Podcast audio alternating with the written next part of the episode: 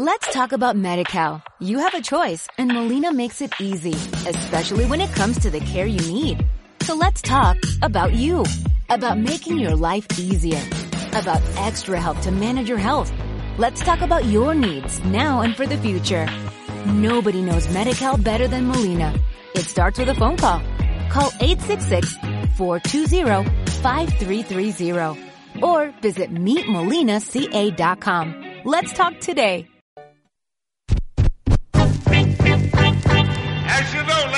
Gentlemen, ne- need no introduction. You, let's give him a big round of applause on organ, on organ, on organ, on organ, on organ, organ, organ, organ, organ, organ. Con la economía no se juega.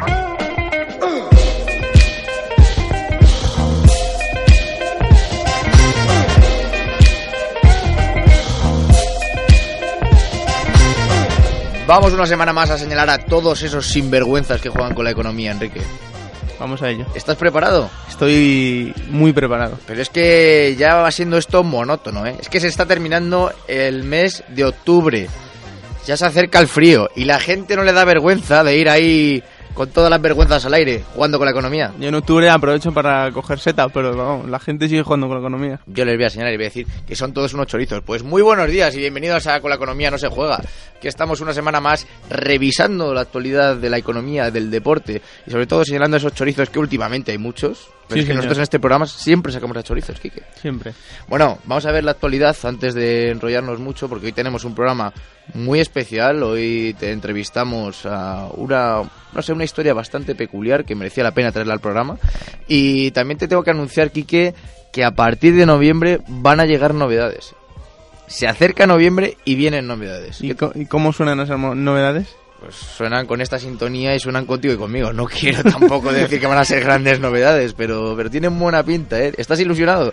Yo siempre estoy ilusionado Porque contigo. con esa voz se te ve con unas ganas Contigo estoy, vamos, tengo una ilusión a tu lado increíble. Bueno, ¿has seguido la actualidad eh, Sí, es- sí, sí, sí. sí. esporo- esporómica de sport y economía? Siempre, siempre. Bueno, pues cuéntame, cuéntame qué ha pasado, porque yo sé que Hacienda, aparte de investigar al Zaragoza, como bien veíamos en el pasado programa, ya está investigando a las grandes figuras del fútbol, como es el caso de Iniesta, Iker Casillas, Xavi Hernández y Sergio Ramos. ¿Para qué? Supongo que para que paguen, ¿no? Sí, así es. Eh, según publica nuestro compañero Orfeo Suárez en el diario El Mundo, Hacienda exige a Iniesta, Iker Casillas, Xavi y Sergio Ramos que paguen más por sus ingresos de imagen. Bueno, eh, lo que está claro es que tienen que, realizar re- revisiones e inspecciones y que han implicado ya numerosos internacionales como los que hablas, ¿no? Hacienda estima que la mayoría de las sociedades creadas para la explotación de imagen no tienen actividad real, por lo tanto considera que se deben recalificar las cantidades pagadas a las sociedades como rentas del trabajo. En consecuencia, exige a los jugadores abonar la diferencia entre los impuestos de sociedades, que es el 30%, y el IRPF, 52% en España y 56% en Cataluña. Un dato, un dato curioso. Sí, así es. Hay una discusión siempre sobre si el dinero que perciben por derechos de imagen tiene que tributar a una cantidad o a la otra. Hasta el momento había estado tributando en lo más bajo posible, pero ahora se han dado cuenta de que, de que, de que no, que, que como esa, ese dinero no tiene una actividad luego real, esas sociedades que crean para, para aglutinar todo ese dinero no se mueven, pues que deben tributar más alto. Y vemos cómo ha afectado a, no solamente a Madrid y Barcelona, también en otra en otras plantillas como Valencia o Atlético de Madrid, en las que hay futbolistas que perciben grandes cantidades por derechos de imagen, pues también les ha afectado. Sí, también hay jugadores como, bueno, que ya no están en el Madrid, como Xavi Alonso, eh, jugadores que ya no están en el Barça, como David Villa, que también se le está investigando, Fernando Llorente, que estaba en el, de Bilbao, que también hay que decir que el IRPF en, eh, en el País Vasco es diferente, Sí, entonces hay que, hay que ir estudiando y como se estima más o menos que su sueldo anual es aproximadamente 6 millones, millón arriba, millón abajo de todos estos jugadores, se estima que han podido defraudar o Hacienda le reclama un millón y medio. Así que estamos hablando de una cifra si multiplicamos por, por este gran número de jugadores en los que Hacienda está es, investigando. de hecho, hay algunos casos en los que han sido los propios asesores eh, económicos o, eh, o así, los asesores que tengan los futbolistas Sí. para hacer sus declaraciones de la renta y demás, los que han, han tomado la iniciativa sobre la agencia tributaria y han querido pues rectificar algunas declaraciones pasadas para para abonar esas cantidades. Bueno, pues Que estamos... se supone eh, no habían abonado. Sí, estamos at- atentos como siempre a Hacienda, que últimamente le está dando mucho trabajo el deporte, así que, bueno, parece Sí, que... no salimos de una para entrar en otra. Claro, claro, no, parece que entre políticos y deportistas no paran, no paran, así que lo que vamos a hacer también es hablar eh, de las marcas deportivas más cotizadas porque la revista Forbes ha hecho pública estos, estas cifras. Sí, señor, y encontramos un trío español que es un trío muy selecto y un trío millonario. Son Real Madrid, Barcelona y Rafa Nadal. Sí, esto eh, lo publica la revista Forbes, que ha publicado el Forbes Fat 40, que es una lista de marcas deportivas más cotizadas en el mercado. En ella aparecen los dos clubes, como bien ha comentado Quique, Real Madrid y Barcelona, y un deportista español, Rafa Nadal, por supuesto. Según esta prestigiosa publicación, estas son las tres marcas deportivas españolas más valiosas del mundo. También aparecen en la lista dos futbolistas muy vinculados al deporte español, como son, por supuesto, Cristiano Ronaldo y Leo Messi. Sí, hay que decir que entre las tres eh, marcas españolas, entre Madrid, Barcelona y Nadal, tienen un valor de marca de 738 millones de euros, que es una cifra que, vamos, Eh, cualquiera envidiaría. En cabeza hay que decir que, que por encima de estas son las tres marcas deportivas españolas, pero hay que decir que encabeza la lista de clubes más valiosos los New York Yankees, Eso es. con un valor de 412 millones de euros de marca, y por detrás, en un escalón inferior, estarían Real Madrid y Barcelona, con un valor de 383 por parte del Real Madrid y 347 por parte del Barcelona. También está el Manchester United, como hemos hablado alguna vez, Sí. ahí siguiendo un poco la estela de los, de los dos clubes. El fútbol copa esta lista, digamos. Sí, sí, sí. Luego, por ejemplo, nos encontraríamos en la NBA y, por supuesto, el gran jugador que destaca en esta lista es LeBron James, que tiene un valor de marca de 29,2 millones de euros. A poca distancia le sigue el jugador de golf, Tiger Woods, que aparte de sus grandes polémicas y grandes, eh, grandes relaciones, sigue teniendo un gran valor de marca importante de 28,4 millones. Y luego, por un escalón por debajo de estos dos jugadores americanos, estaría Cristiano Ronaldo y, y Lionel Messi. Eso es. Así que hay que estar atentos. Luego también saca, saca un, un dato muy curioso, eh, la revista Forbes, que son las marcas deportivas como son Nike Adidas, ¿no? El gran, Sí, el pero gran debate. que en marcas deportivas eh, se incluyen cualquier tipo de marcas, es decir, el branding en general. Nike sería el líder de, de esta lista, de este apartado, pero vemos como el canal de televisión ESPN es tan reconocido Mm. que ocupa también un- el segundo puesto en esta marca. Sí, y después encontraríamos a la mencionada antes por ti, Adidas. Sí, sí, la verdad es que es la gran, la gran pelea, ¿no? Igual que la tecnología es entre Mac y Windows en, en el deporte, yo creo que la gran pelea es entre Adidas y Nike. Hay que ver siempre es- esa, gran, esa gran disputa. Y es muy curioso ver como una televisión, para que veamos lo que es una televisión en Estados Unidos en el tema deportivo, ¿eh? que lo hemos hablado muchas veces, que se puede llegar a colar entre la gran disputa entre Adidas y Nike. Así que hablando un poco de deportes americanos, de televisiones, y ahora vamos a hablar también de bancos, la NBA ha empezado esta semana. Sí, Quique. yo, soy- yo sé que tú eres muy fan de la NBA, que te gusta mucho esta competición. No sé con qué equipo vas este año. Este, después de ver el partido ayer entre Chicago Bulls y New York Knicks, hay que decir, no me llames ventajista, que yo siempre he esperado algo de los New York Knicks, pero nunca me han dado nada.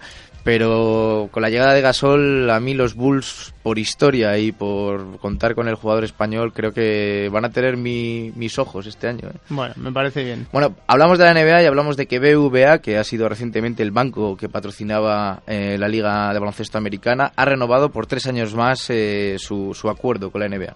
Sí, así es. Eh, BBVA será el banco oficial de la competición hasta el año 2017.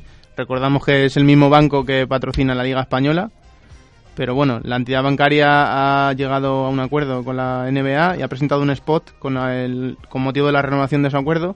Y en ese spot aparecen jugadores como Kevin Durant, James Harden, eh, jugando al baloncesto en la torre emblemática que tiene el BBVA en Madrid. Sí, hay que decir también que no solo patrocina lo que es la liga, eh, la liga también femenina y la liga de desarrollo, que es un poco como hablar aquí, si habláramos que si todos los clubes tuvieran un, sus equipos B. La liga de bueno, filiales Sí, sería. la liga de filiales, efectivamente, eso sería, pues también lo patrocina BBVA y patrocina dos equipos en concreto, que son eh, Houston Rockets y Dallas Mavericks, los dos equipos de- del estado de Texas, a los que BBVA ha puesto los ojos. Veremos a ver si es por el tema temas de petróleo o temas de algo que sabemos que en Texas se mueve mucho mucho dinero y nada, hay que estar muy atentos a los acuerdos que firme BBVA en el exterior porque como bien sabemos, tanto Santander como BBVA siempre han puesto sus miradas en el exterior para patrocinar eventos deportivos. ¿Tú con quién vas en la NBA, Kike? Yo creo que todavía tiene que avanzar un poco más la temporada para, para sumarse al carro de algún favorito. Hoy, esta noche, a la una de la mañana, se juega un Cleveland Cavaliers eh, Chicago Bulls y creo que ahí se va a disputar, es- estamos en el inicio, pero se van a disputar un partido que probablemente estamos hablando de la final de conferencia y para mí los dos grandes candidatos a ganar la NBA este año, Cleveland Cavaliers, Chicago Bulls. Entonces no me lo perderé esta noche. Queda muchísimo. Luego lo recomendaremos en las apuestas. Quedan muchísimos partidos, quedan mucha tela que cortar, pero Cleveland Cavaliers y Chicago Bulls, que tom- tomar nota, para mí son mis dos grandes candidatos. Si te parece, vamos a hablar de- ahora mismo de un proyecto muy interesante que te he prometido al principio del programa, Sí, señor. así que sin más dilación vamos a pasar a ello.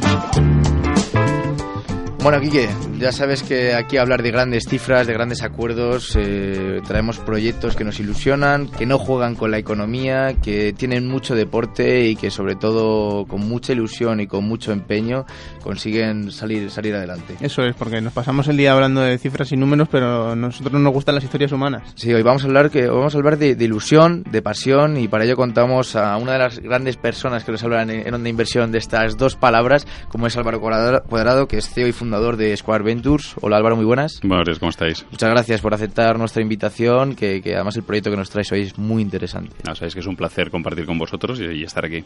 La verdad es que hoy lo que, lo que quiero es que tú mismo nos cuentes este proyecto, porque yo lo iba a presentar, pero teniéndote aquí delante, no hay nadie que sepa contar las cosas con más pasión e interés que tú.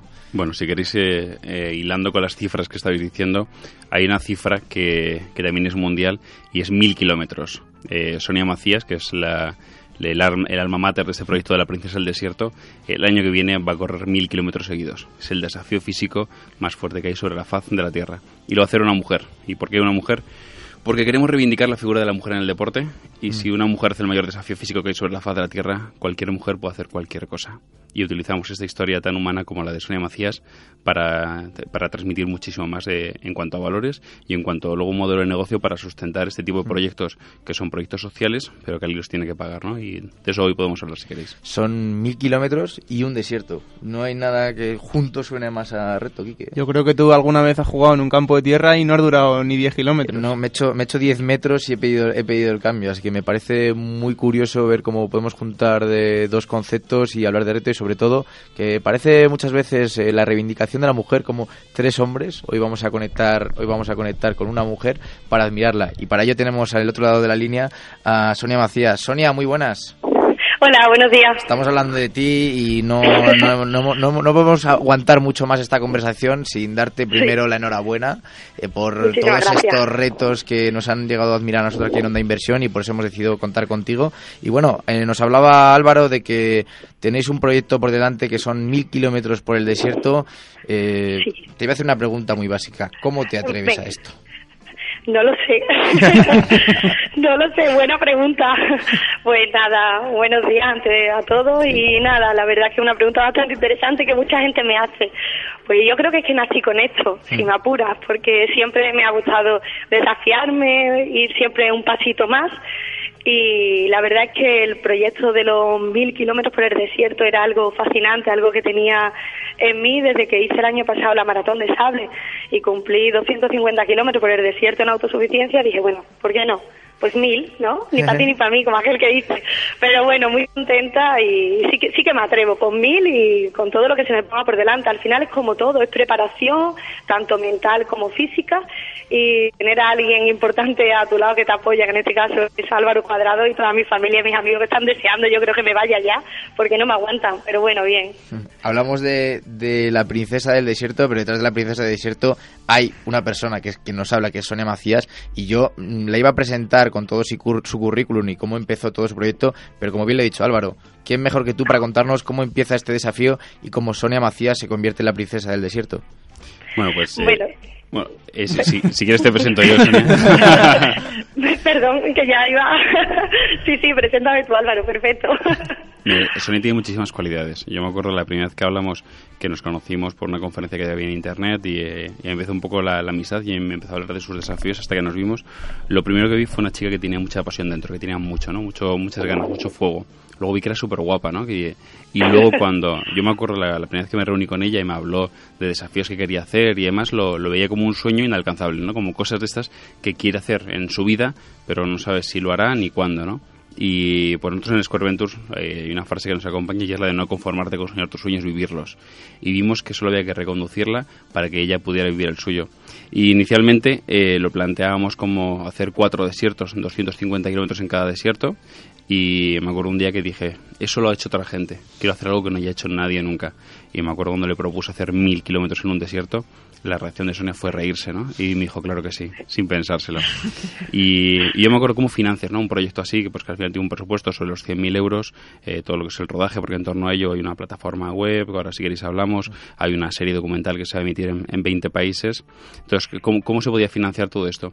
Yo me acuerdo una vez que estaba hablando con Sonia por teléfono y se me quedé sin cobertura, sin, sin batería, y por WhatsApp me dejó una nota de voz de 8 minutos.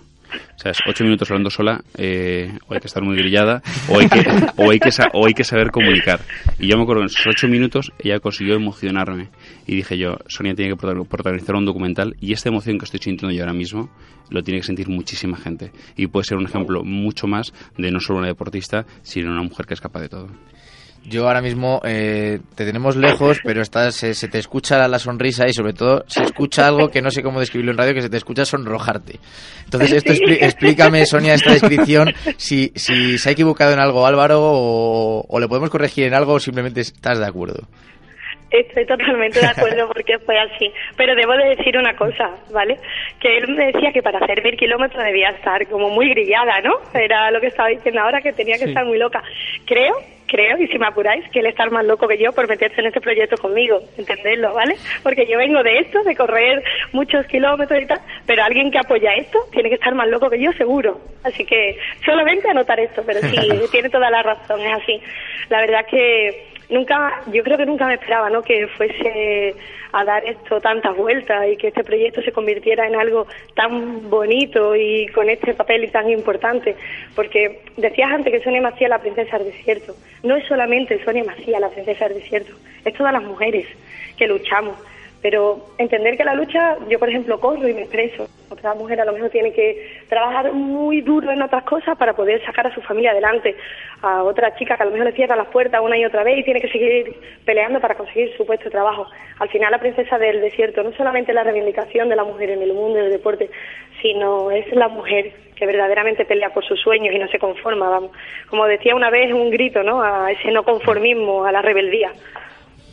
Eh, Sonia, eh, yo quería preguntarte porque me ha llamado mucho la atención viendo la página web eh, laprincesadeldesierto.com que tú eh, empezaste a estudiar, estudiaste magisterio infantil, ejerciste, eh, Sí. según lo que viene aquí, más o menos un año y medio, una cosa así, y luego te cambiaste ya, de- abandonaste magisterio y has empezado toda esta serie de, de locura de, de los ultrafondos y Sí. no sé, me parece un cambio muy radical.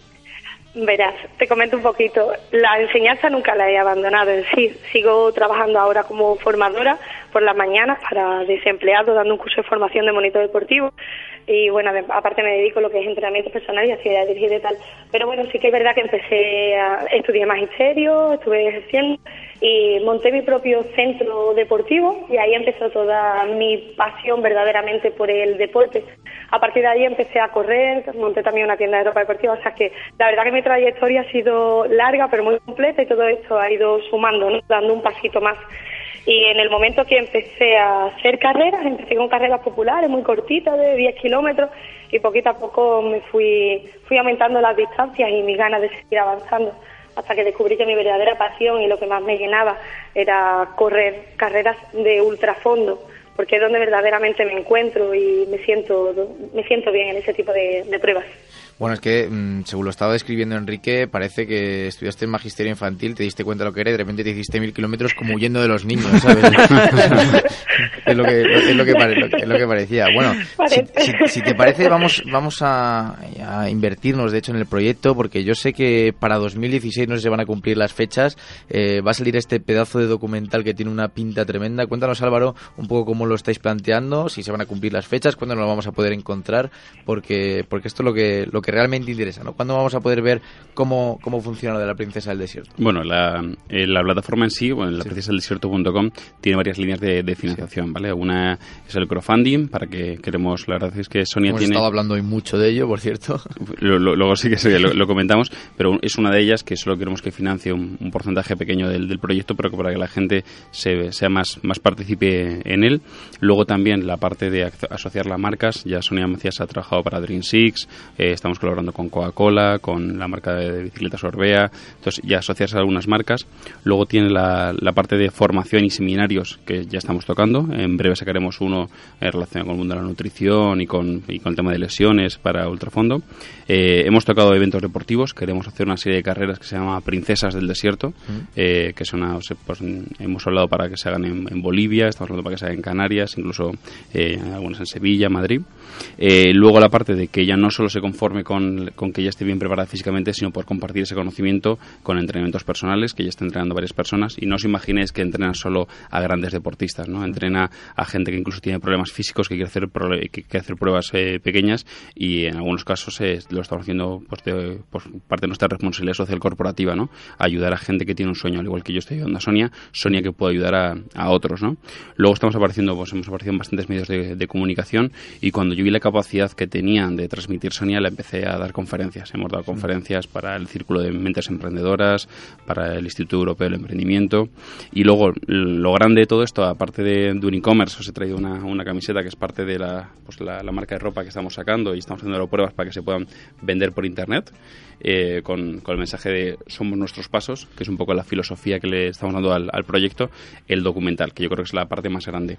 El documental en sí lo que queremos es transmitir eh, la esencia de, de- este viaje de, mil kilómetros corriendo en un país como Namibia. Al final, un momento que teníamos que hacer un casting de desiertos en el mundo y bueno, yo, yo conozco más de 50 países y vi que Namibia por, por cultura, por paisajes, por muchísimas condiciones, era el mejor país donde invertir estos mil, mil kilómetros. Entonces, eh, tenemos ya cerrada la distribución en toda América Latina y en, y en Estados Unidos, que al final han entrado 15, 20 países donde se va a ver el documental. Además, lo hemos cedido gratuito, no queremos ganar dinero con el documental porque pensamos que lo que aporta Sonia tiene que llegar al mayor número de personas y por eso no hemos querido co- cobrar por él, pero sí son marcas las que se asocian al proyecto y son las que al final eh, pagan la fiesta. Y en principio esto todo va a ser, eh, eh, estamos ya trabajando en ello para que la carrera sea en el verano del año que viene, que coincide con el invierno en, en Namibia por temas de, de- calor, aunque los 40 grados nada, nos lo van a quitar.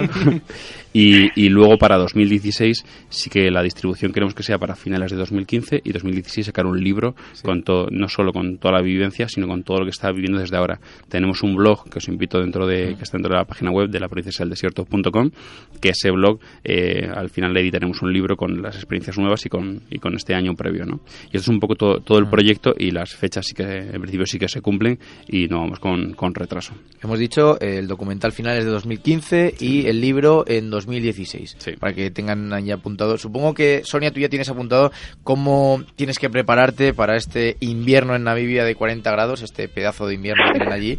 Yo no sé cómo, cómo hablamos. Si hablamos de enfrentarse a un desafío físico, ¿no? Eh, si tienes que hablar a las mujeres y también a mujeres y hombres, cómo hay que prepararse para semejante desafío y, y no sé cómo te preparas tú físicamente y mentalmente para este tipo de desafíos. Mentalmente te vas preparando a lo largo de, de los meses, ¿no? Con la preparación física. En realidad también se trata de crear experiencias. Yo soy persona que opino que hay, crear, que hay que crear grandes momentos para tener anclas emocionales, que esos son los que al final te ayudan a, a tirar cuando los kilómetros se hacen muy, muy pesados. Y físicamente, pues durante 10 meses una preparación bastante exhausta, muy, muy, muy, muy planificada. O sea, cualquier detallito eh, no se puede dar al aire porque tenemos que tener claro que vienen las lesiones. Ese es un gran problema, ese es el problema y el, temor más grande que tiene cualquier deportista, ¿no? El lesionarte. Y para eso, pues, cuidarme mucho y entrenar muchísimas horas. O sea, yo, para que os hagáis una idea, hoy me he levantado a las 6 de la mañana para poder entrenar. Tenía que correr y, bueno, no existen las excusas, ¿no? Te toca entrenar a las 6 porque otra hora no tienes, pues tienes que hacerlo. Y luego lo bueno que yo al vivir en Sevilla, cuando llegue más la calor, pues aprovecharé esos días de 40 grados y 42 que tenemos para irme a correr a las 3 de la tarde, que lo he hecho muchísimas veces para poder aclimatarme a la calor. Pero bueno, al final es una preparación bastante exhaustiva tanto mental como físicamente. Yo sin apurar incluso le temo un poquito más a lo físico que a lo mental. Mental tengo una mente muy, muy, muy fría siempre a la hora de, de hacer este tipo de pruebas.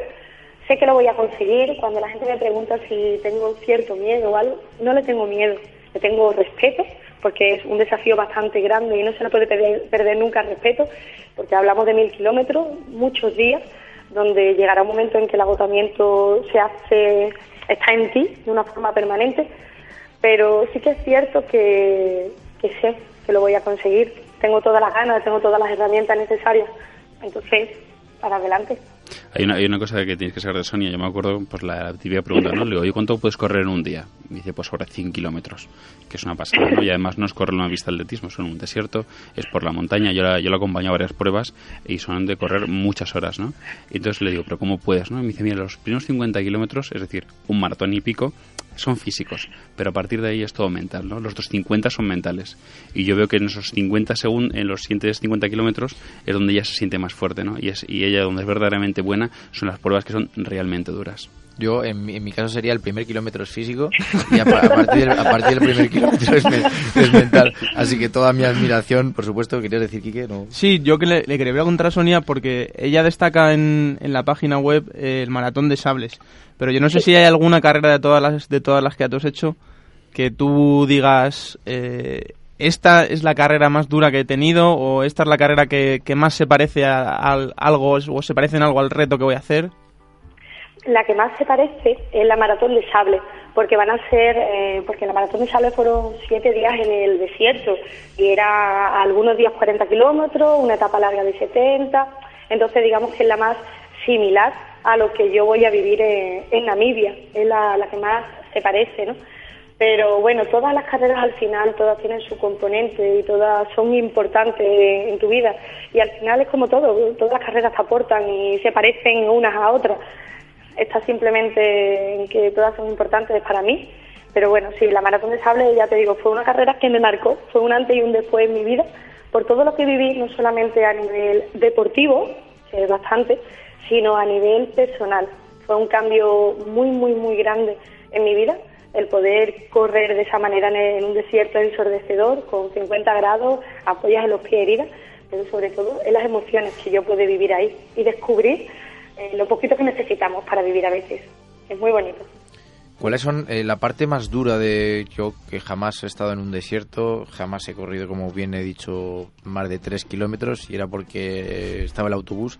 Eh, vamos a ver, ¿cómo puedo yo asimilar qué dificultades me encuentro al hacer mil kilómetros en el desierto? Te encuentras la dificultad de, de correr todos los días una maratón, del terreno, porque hay veces que tú vas a pisar por zonas muy duras y otras personas muy blandas. Entonces es un desgaste físico bastante fuerte. Piensa también además que la calor eh, aumenta todavía mucho más la temperatura corporal y nos enfrentamos a la deshidratación.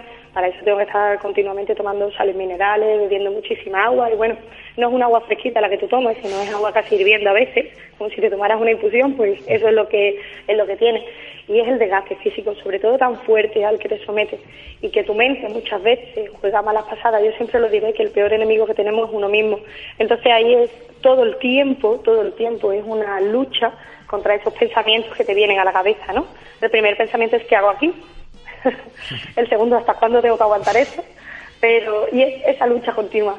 Pero bueno, al final es como todo. Si tú verdaderamente lo que quieres hacer, lo vas a hacer y ya está se corre con el alma. Yo siempre digo que yo corro con las piernas, pero también corro con el alma. Y al final eso se acaba terminando. Y todos esos problemas con los que te encuentras, de dolores continuos, ya no solo en los pies, en las rodillas, en las abdominales, incluso en los trapecios, de llevar cargando una mochila contigo todo el tiempo. Esos dolores al final acaban siendo algo secundario y, y está, y te olvidas. Acabas olvidando de verdad de los dolores.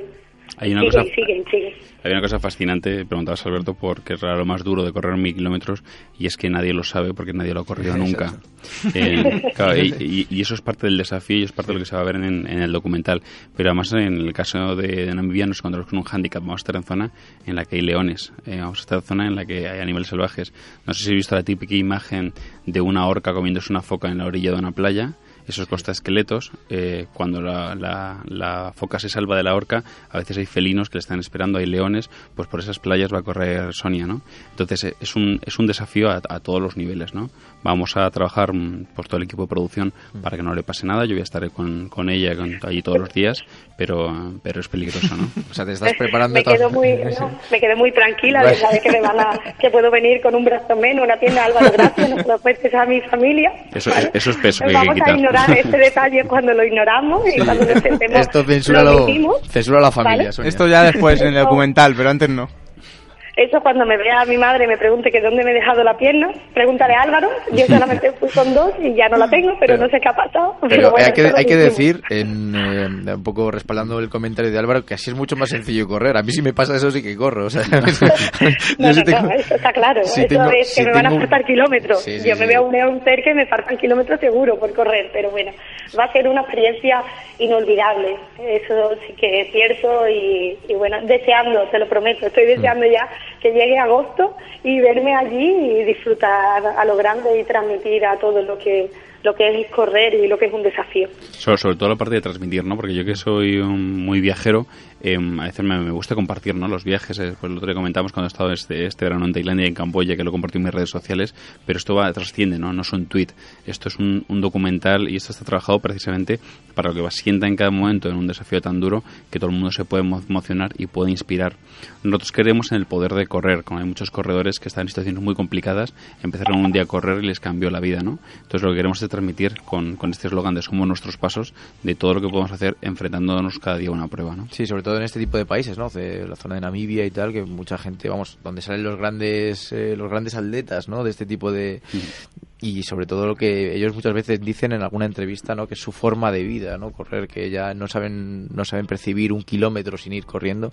Yo quería preguntarte, Álvaro, ahora que has comentado el tema del equipo de producción, ¿cómo vais a, a preparar vosotros el despliegue para poder hacer un documental? Con, también tenéis que adaptaros a las condiciones, también sabéis que todo el equipo tiene que, que adaptarse a la flora y a la fauna que hay por ahí. No sé cómo habéis pensado ya un poco para Sí, este mira, en, en Scorventus es el grupo de empresas. En, dentro de eh, pues la Princesa del Desierto es uno de nuestros proyectos, pero la primera empresa que montamos en el año 2005 es 28 Norte, que es una, que es una productora de, de cine y de documentales. Tenemos bastante experiencia. Hemos rodado, de hecho, en África hemos rodado en, Suda- en Sudáfrica, en Suazilandia, en desiertos hemos rodado también en Australia. Tenemos bastante experiencia, con lo cual esta, esta parte no es problema. Lo único es, pues como siempre, intentar minimizar los costes, porque hay que pensar con dos vehículos, hay que vamos a grabar con drones, vamos, hay una, unas, unas cuestiones logísticas que, que encarecen un poco el proyecto. Vamos a intentar llevar el, el equipo mínimo para que sea para que sea viable y luego todo el tema, bueno, el tema animal. Yo he estado rodando con leones en varias ocasiones, eh, temas de seguridad y demás. Bueno, lo, tenemos controlado. Hemos estado haciendo seguimientos de leopardo en cuencas de ríos y demás, con lo cual, bueno, eso no lo vemos como un, como un hándicap, no vemos como un problema. Te- tenemos experiencia. Lo único ahora hay que estar con especial atención de que no solo grabar a animales, sino grabar a una mujer que se desafía entre ellos, ¿no? Mm. Joder, que a ti a mí me está dando más que miedo. Ahora he terminado teniendo unas ganas tremendas de irme sí, con sí, ellos. tremendo.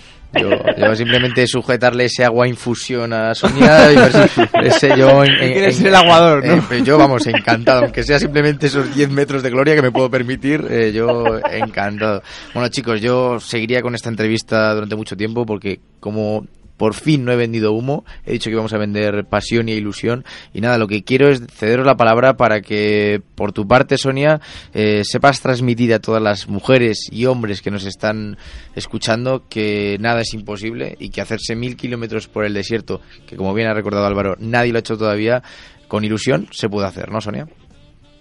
Por supuesto, al final hay un componente esencial y que muchas veces nos olvidamos y es creer en uno mismo. Cuando tú empiezas a creer en ti, todo empieza a suceder.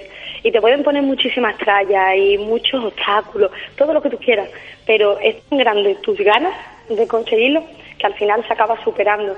yo me quedo con una frase que me dijo Álvaro y a mí me impulsó mucho en mi vida, y es que el futuro es apasionante y es así como yo quiero vivirlo. Yo vivo mi día a día, ¿no? Y el futuro empieza siempre hoy, pero es tan bonito lo que me espera, porque voy a luchar tanto, tanto, tanto por conseguirlo, y al final es de lo que se trata, de luchar por aquello en lo que tú crees y, amas. Y a mí me encanta correr y yo me expreso en él. O sea, yo invito a todo el mundo que lo intente alguna vez. Puede salir bien, puede salir mal, pero no importa. O sea, nunca vas a fracasar si lo intentas. Ahí está el gran éxito de la vida, intentarlo.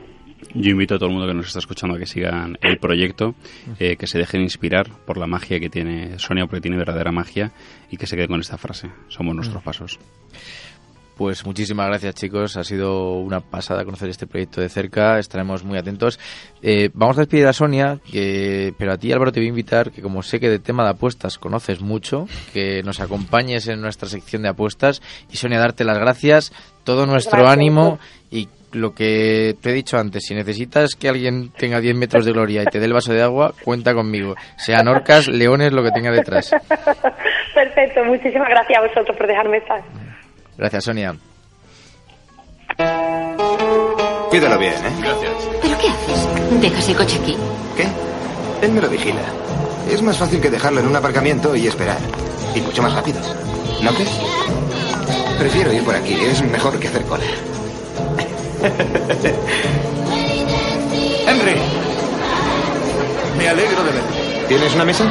Sí, desde luego. Anthony, una mesa delante. Estupendo, gracias. Henry, si necesitas algo, me llamas. Les has dado 20 dólares a cada No uno. importa. Henry, esto es invitación del señor Tony. Está en la otra mesa. Muchas gracias, Tony. Gracias, gracias. Henry, ¿a qué te dedicas? ¿Qué? Si quieres conocer las últimas novedades de los productos más exclusivos, Economía VIP. Una voz de lujo para un programa de lujo todos los viernes de 12 a 1 en ondainversión.com.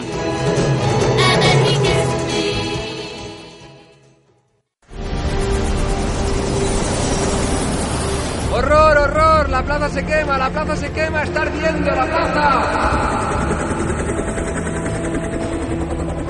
La Plaza en Llamas con Ricard Aris, los jueves de 6 a 7 de la tarde en ondainversión.com. Pero no eran los lunes, la plaza en llamas no eran los lunes. Que no, hombre, que no, que son los jueves, de 6 a 7 de la tarde. Ha cambiado de horario a partir de ahora, los jueves de 6 a 7 de la tarde con Ricard Aris, La Plaza en Llamas, ¿dónde? En ondainversión.com. Eso sí que no cambia nunca. ¡Ojo con la plaza! la plaza!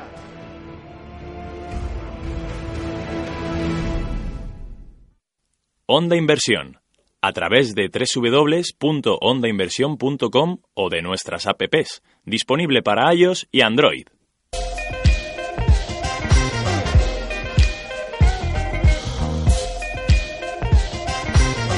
Hemos conseguido convencer a Álvaro Cuadrado para que se quede con nosotros hablando de apuestas. Enrique, yo, estás preparado, ¿no? Yo, sé Yo que esta siempre. sección te, te pone a tono. Hmm. Para ello tenemos a Joan Álvarez de Bedrocket, al otro lado de la línea. Hola, Joan, ¿cómo estás? Hola, ¿qué tal? Muy bien, ¿y vosotros? Pues aquí hablando ahora mismo ilusionadísimos, porque nos ha hablado de un proyecto chulísimo y yo sé que vosotros en Bedrocket también tenéis un proyecto muy ilusionante en, en la sexta Play que hemos visto en estos últimos días que, que tenéis ahora entre manos. Sí, exacto. La Sexta ha lanzado su nuevo portal Play dentro de la sexta.com hablando de actualidad deportiva y apuestas deportivas y estamos colaborando con ellos precisamente para, para buscar a, a los mejores pronosticadores de este país.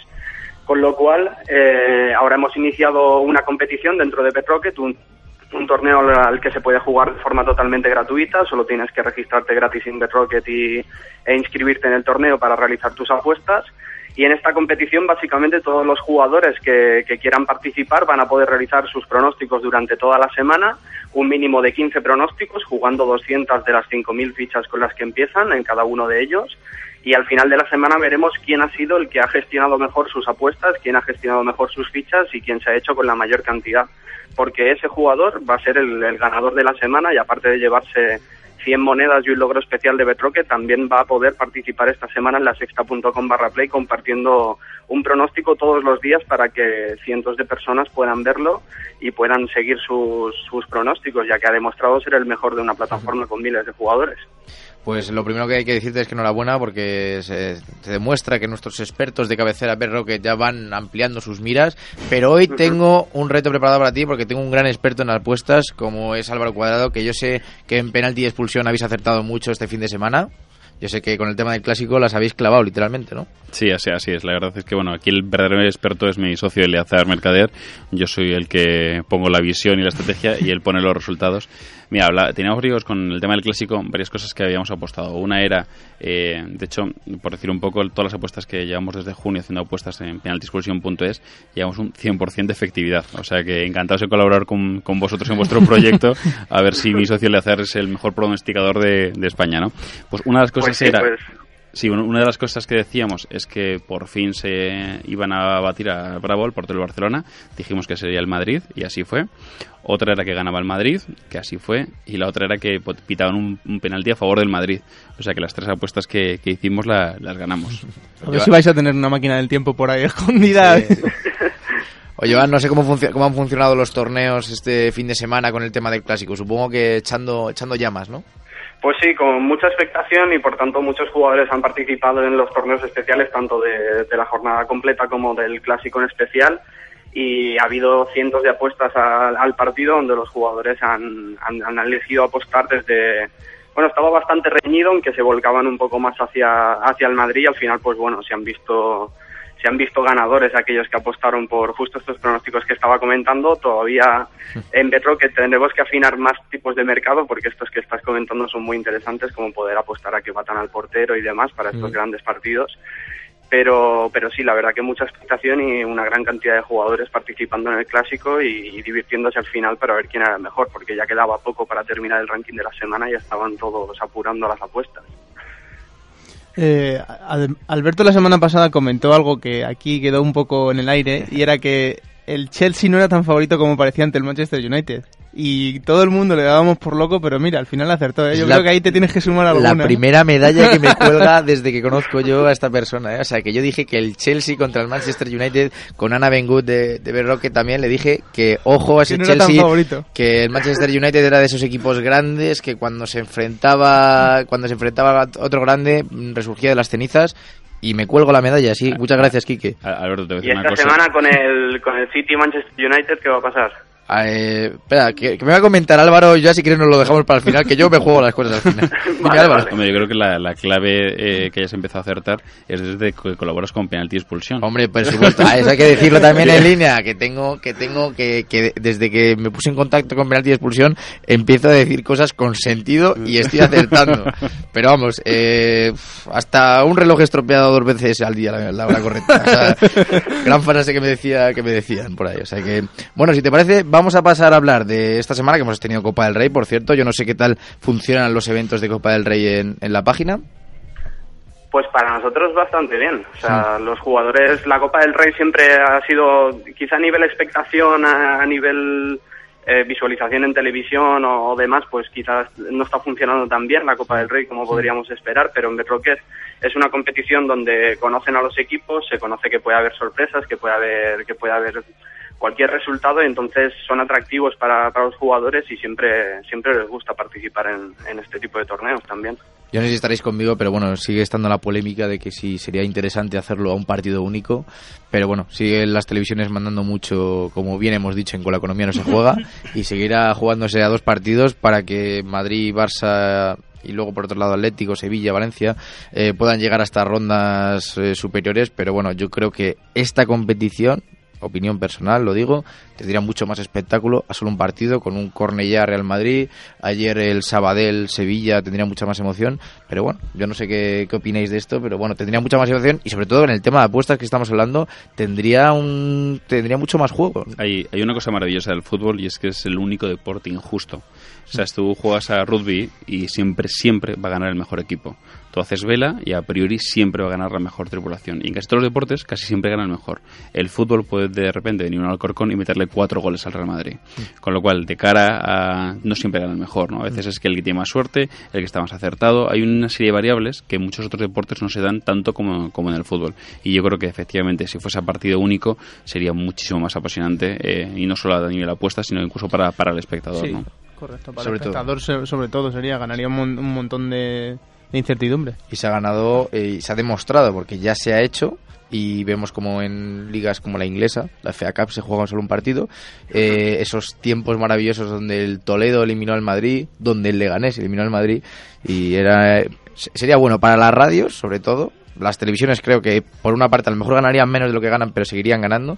Las apuestas, ni te cuento lo que se pagaría que el Cornellá eh, mandaba la prórroga, aunque sea el Madrid. Ese tipo de cosas darían muchísimo juego, pero bueno, no nos centremos en eso. Yo son cosas en las que me puedo poner muy ayer, pesado. Ayer lo pensaba cuando vi que, en ambos partidos el, el, equipo, digamos, más, más débil en la eliminatoria había hecho el, el gol del honor.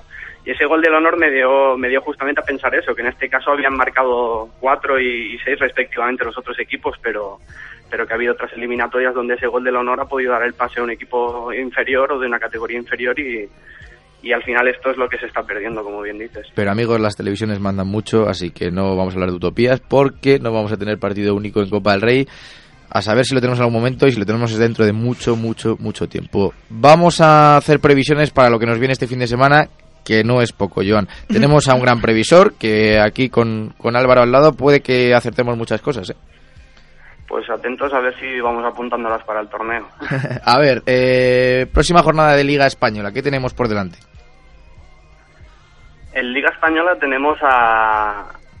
Un segundo, perdona. Tenemos al Villarreal Valencia, eh, donde el, Valencia esperemos que vaya ahí fuerte o, o como lo veis. Yo, a ver, yo como os conozco y quiero mantener la amistad, voy a seguir confiando en el Valencia. Voy a seguir este confiando en el... yo soy el yo soy el que el, de Barcelona, o sea que conmigo. Bueno, pues por eso te digo, porque como conozco tanto a Carlos como a Ana, yo sé que confían mucho en el Valencia, pero esperemos que sin jugar eh, Champions y, y, y, bueno pueda seguir manteniéndose arriba. Aunque yo esté en Valencia, yo sé que es muy irregular y esperemos que por fin encuentre la regularidad. Ante el Villarreal, yo, mm, si tengo que hacer un pronóstico, es el empate, porque si juega en el Madrigal, ¿no? Si no me equivoco. Eh, eh Joan, se, juega, se juega en el Madrigal, ¿no? Sí. Yo, yo apuesto por el, yo apuesto por el empate. Yo no sé cómo tú lo veréis, Álvaro.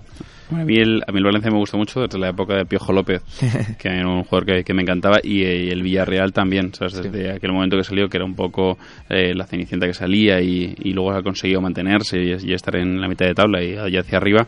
En este caso creo que veo bastante bien al Valencia este año, mm. mejor, que, mejor que otros años, y yo daría que, bueno, en, la, en la quinila un 2, pero hay una clave en las apuestas y es que casi siempre hay que apostar al equipo perdedor si quieres ganar dinero, ¿no? Mm, sí. Que eso me lo contó un amigo que asesor de apuestas en, Londres, que su parte de su sueldo se lo, se le obligan a invertírselo en las, en las predicciones que hacía y él invertía en las contrapuestas, ¿no? Entonces, bueno, yo en principio apuesto por Valencia. Enrique, ¿cómo ves el Villarreal-Valencia?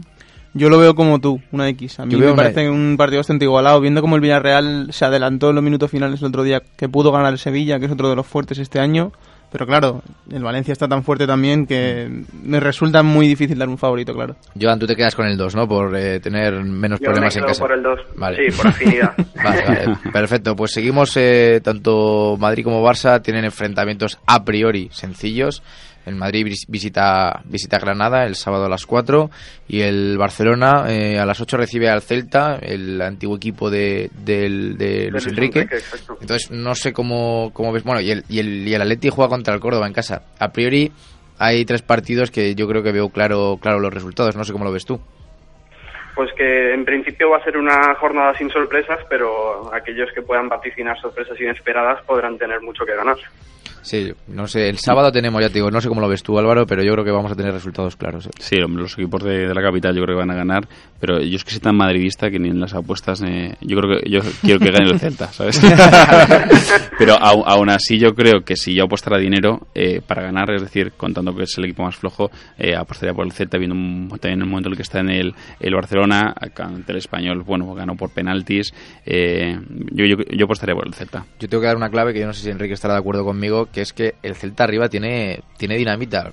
A priori la gente que no conozca al Celta, y si digamos Nolito y la Ribey, pues dice, no tendrán ni idea, pero son dos jugadores que están en racha y que se está hablando de un, jugador como Nolito que se le está comentando que incluso hacerlo internacional. La Ribey sobre todo lleva una jornada bastante enrachado. Y se junta con la defensa del Barça, que es la gran polémica y el gran debate. Entonces se junta una gran delantera con una defensa que está, está creando mucha polémica. No sé cómo lo ve Joan.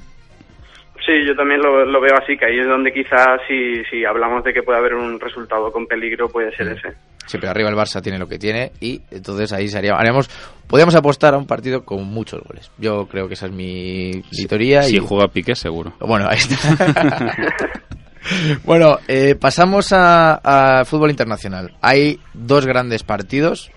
De, por nombre más que por trayectoria actual, porque tenemos en Inglaterra un Manchester City Manchester United, un Manchester. City que llega mm, bastante flojo, mm, mal resultado en la última jornada de Champions, derrota en el último partido de Premier y con un Pellegrini que comienza a estar cuestionado, y un United que a pesar de sacarle un empate al Chelsea en el último minuto, no está viviendo su mejor época después de irse Ferguson y que todavía no consigue arrancar. ¿Cómo ves este partido, Joan? Mm, Yo creo que el Manchester United va a pelear por no descolgarse tanto de, las primeras posiciones, pero que el Manchester City se quiere reafirmar como claro candidato a, a, la, a la Premier, con lo cual eh, en este caso yo creo que el Manchester United puede que tenga más fuerza por trayectoria o en ese partido puede darlo más. Tengo que aclarar que está lesionado Silva. Y ojo con este jugador que a mí me parece fundamental para, para, el, para el City. O sea, me parece que es quien canaliza toda la creatividad de este equipo, que tiene mucho músculo, pero quien, quien pone ahí un poquito de creatividad es Silva, que vería yo un 1 seguro, un que gana el City, pero sin Silva me empiezan a entrar alguna duda. No sé cómo lo ves, Álvaro.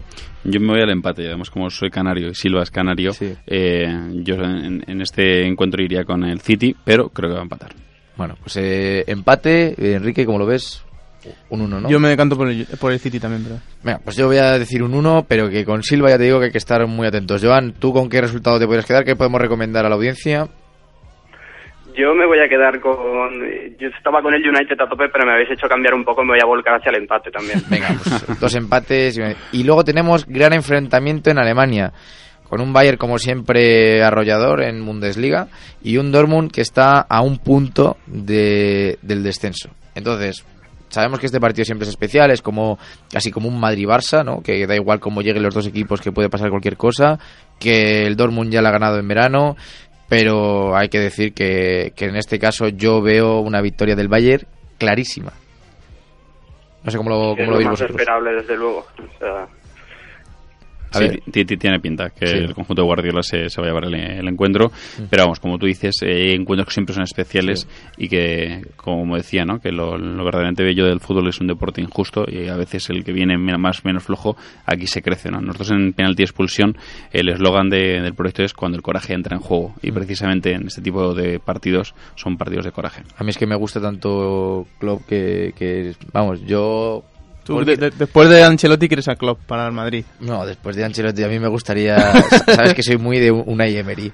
Simplemente para que tú y yo estuviéramos debatiendo, estuviéramos debatiendo horas y horas y horas de radio sobre una Emery. Bueno, entonces quedamos que un 1 en el Bayern Dortmund, ¿no? Pues mira, voy a hacer caso a Álvaro y voy a apostar por el Borussia Dortmund. Me la voy a jugar. Gana el Dortmund este fin de semana. ¿Cómo- ¿Qué opinas, Joan? Yo me quedo con el Bayern de momento. Yo, yo también, ¿eh? Vale, vale, vale, vale, vale, Sí, vale. aquí te quedas solo en este caso. Pues me la voy a jugar como me la jugué con el United Chelsea. Eh, gana el Dortmund. Además, si queréis un resultado claro, os lo puedo dar, pero eso tiene que ser vía redes sociales o lo que sea, porque no os voy a hacer el, el trabajo tan sencillo.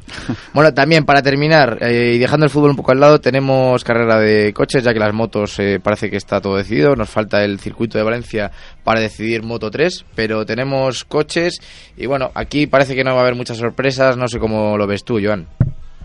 No, yo creo que los Mercedes van a ser favoritos como siempre una vez más y, y que aquí no hay no hay mucho que rascar ya aquí en la Fórmula 1 ante penúltimo Gran Premio y yo creo que casi que más ya hay que fijarse en lo que va a pasar el año que viene Exacto. que lo que va a acontecer este año y, y en este caso aquí pensando un poco por la gran afición que he tenido siempre por este corredor Al- Alonso sigue sin tener plaza el año que viene. Sí, yo creo que lo que había que hacer es un torneo de apuestas donde qué, qué ¿En qué equipo piloto, acaba qué piloto acaba en cada, en cada sitio, porque es ahora mismo lo que tiene más emoción, porque los Mercedes, yo creo que es un deporte, igual que decía lo del tema de la Copa del Rey, no quiero ponerme aquí reflexivo en, al estilo Iñaki Gabilondo, porque no, no lo soy, pero es que es un deporte que hay que, hay que analizar un poco, donde no puede ser que cada año un equipo tenga una ventaja tan abismal con el otro, no puede ya lo sé que es a lo mejor un equipo que se adapta mejor a la nueva normativa, que tiene a lo mejor los mejores pilotos, pero no puede ser que cada, cada año, desde el principio los Red Bull hace dos años, ahora los Mercedes,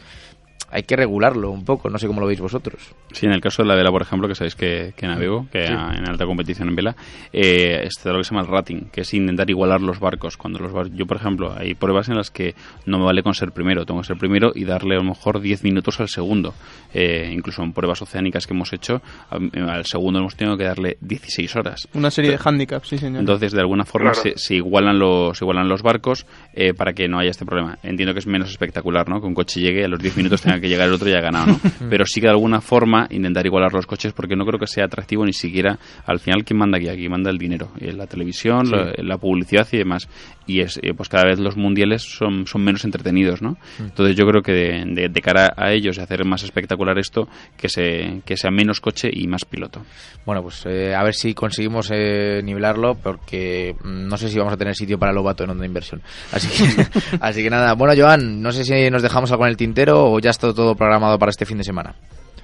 No, de momento yo creo que en Metrocket vamos a seguir lanzando todos los torneos posibles a todas las competiciones, ligas internacionales y demás. Y ahí tenemos el torneo de Play la semana que viene a ver quién comparte sus pronósticos en la sexta.com. Perfecto. Pues eh, mucho ánimo con estos nuevos proyectos que tenéis con la sexta, que nos sigáis recomendando las mejores apuestas y hasta la semana que viene y a, a estar muy atentos a lo que sucede en el mundo del deporte y las apuestas, Joan. Muy bien, gracias. Muchas gracias. Igualmente que vaya todo muy bien.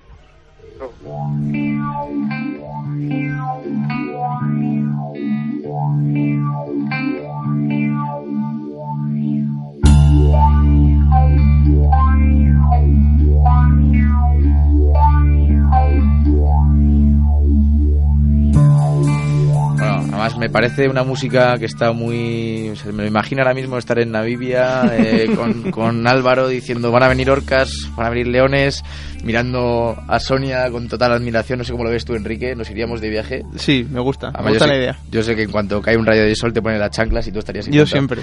Así que Álvaro, muchísimas gracias por darnos este proyecto. Ha sido una pasada compartir el programa contigo. Y, y nada, estaremos muy atentos a lo que pasa con la Princesa del Desierto, cuando saquéis el documental 2015, el libro en 2016. Y nada, cuando quieras, ya, sa- ya sé que te voy a tener mucho, muchas veces en Onda Inversión, pero aquí en Con la Economía no se juega, estás más que No, invitado. un placer, un placer que trabajar con vosotros y sobre todo que deis cabida a proyectos que no solo sean grandes ligas y que sean proyectos de grandes pasiones. Muchísimas gracias. Y Enrique, a ti también muchas gracias por estar con nosotros. Muchas gracias. No se les escucha, pero están dando, dándonos aquí un buen resultado. El, el maestro de la orquesta es Alberto López y en las redes sociales María Velasco. Y nada, hasta la semana que viene que paséis una buena semana deportiva. Muchas gracias.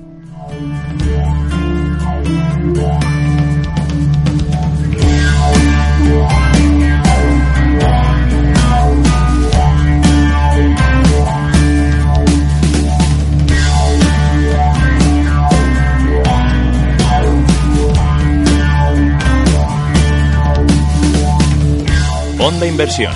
A través de www.ondainversión.com o de nuestras apps. Disponible para iOS y Android.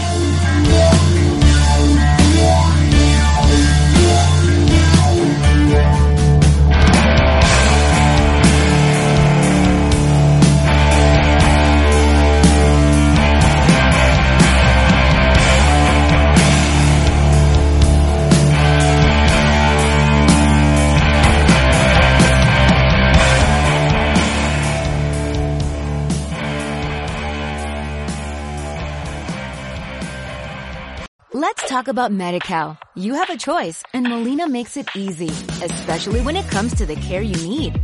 So let's talk about you, about making your life easier, about extra help to manage your health. Let's talk about your needs now and for the future. Nobody knows MediCal better than Molina. It starts with a phone call. Call 866-420-5330 or visit meetmolinaca.com. Let's talk today.